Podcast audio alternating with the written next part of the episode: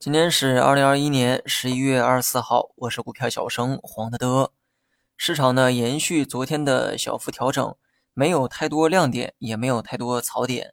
指数的调整呢没有跌破五日线，但继续向上又得面临三千六的心理压力。所以呢这两天这个调整啊非常符合技术逻辑。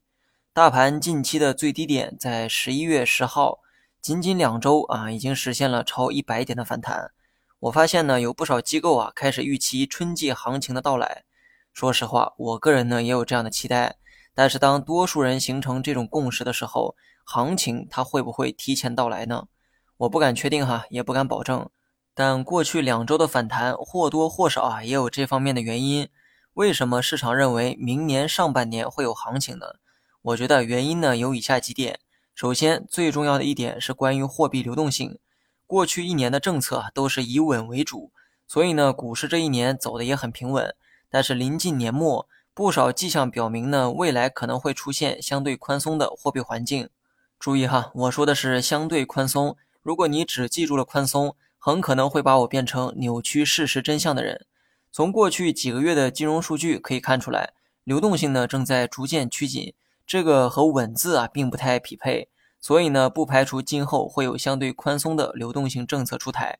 如果这一天真的会来，那么市场上的增量资金就会变多，也将有利于股市的回暖。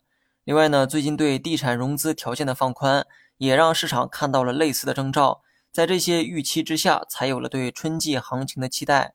至于这个行情啊，会在春季出现，还是说提前出现，这个呢，就真的不好猜。所以呢，最好的方法就是提前埋伏。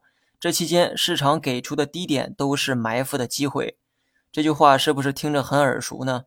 半个月前我们就给过类似的建议，建议背后的逻辑就是基于此。那么今天大盘呢，遇阻回落，遇阻的这个位置啊，又是三千六百点，短期的震荡区间可以观察三千六到五日线之间。明天的五日线大概会在三五七五点附近，上下大概三十个点的空间。最终的结果如何呢？我也不知道。但目前反弹趋势还没有被破坏，所以呢，你可以继续按照反弹预期。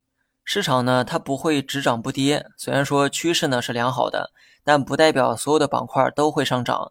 在大环境安全的情况下，要学会挑选有价值的板块，剩下的就是多一点耐心，慢慢等待。那么板块方面呢，我个人的这个配置啊，主要呢是以半导体、白酒、医疗为主。个人觉得这个配置拿到明年的一季报应该没啥问题。